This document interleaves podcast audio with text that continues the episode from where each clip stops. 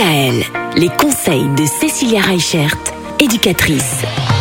Cette semaine, Cécilia, on parle des différents types de colère a- afin de, de chercher à savoir comment on va pouvoir les calmer, les apaiser. Hier, on a parlé des colères de décharge. Aujourd'hui, on va s'intéresser aux colères qui sont appelées colères des limites personnelles. Qu'est-ce que c'est ça? Je vais vous donner un exemple tout simple. Vous avez deux enfants qui sont en train de jouer dans une pièce. Un pique un jouet à l'autre. Et du coup, boum, colère. En fait, c'est à partir du moment où on touche aux objets qui appartiennent à l'enfant, à l'intégrité de l'enfant. Un enfant qui rentre dans la chambre de l'autre sans l'avoir prévenu.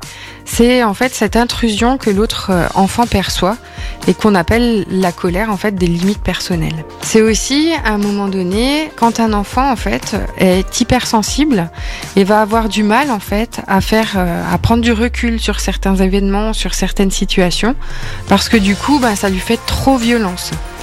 Et ces colères en fait de limites personnelles, ce qui va être important, c'est d'arriver justement à être dans cette régulation des émotions. Ça va être lui apprendre à verbaliser quelles sont ses limites et qu'est-ce qu'il autorise à l'autre. Il y a des enfants par exemple, le fait de leur brosser les cheveux, c'est euh, très difficile pour eux sensoriellement.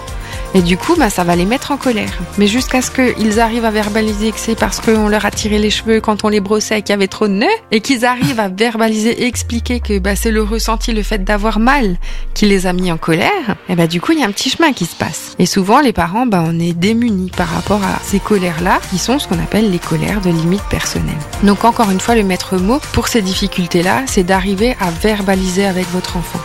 Et sur le moment, l'enfant n'est pas capable d'entendre, donc reprenez ça avec elle ou avec lui quand il est plus calme. Une fois qu'il est plus calme et plus apaisé, on arrive à détricoter et trouver l'élément déclencheur. Bon, bah voilà. Autre type de colère qui existe, ce sont les colères de frustration. Ça, c'est encore autre chose. Et on parlera de ça demain. Retrouvez l'ensemble des conseils de DKL sur notre site internet et l'ensemble des plateformes de podcast.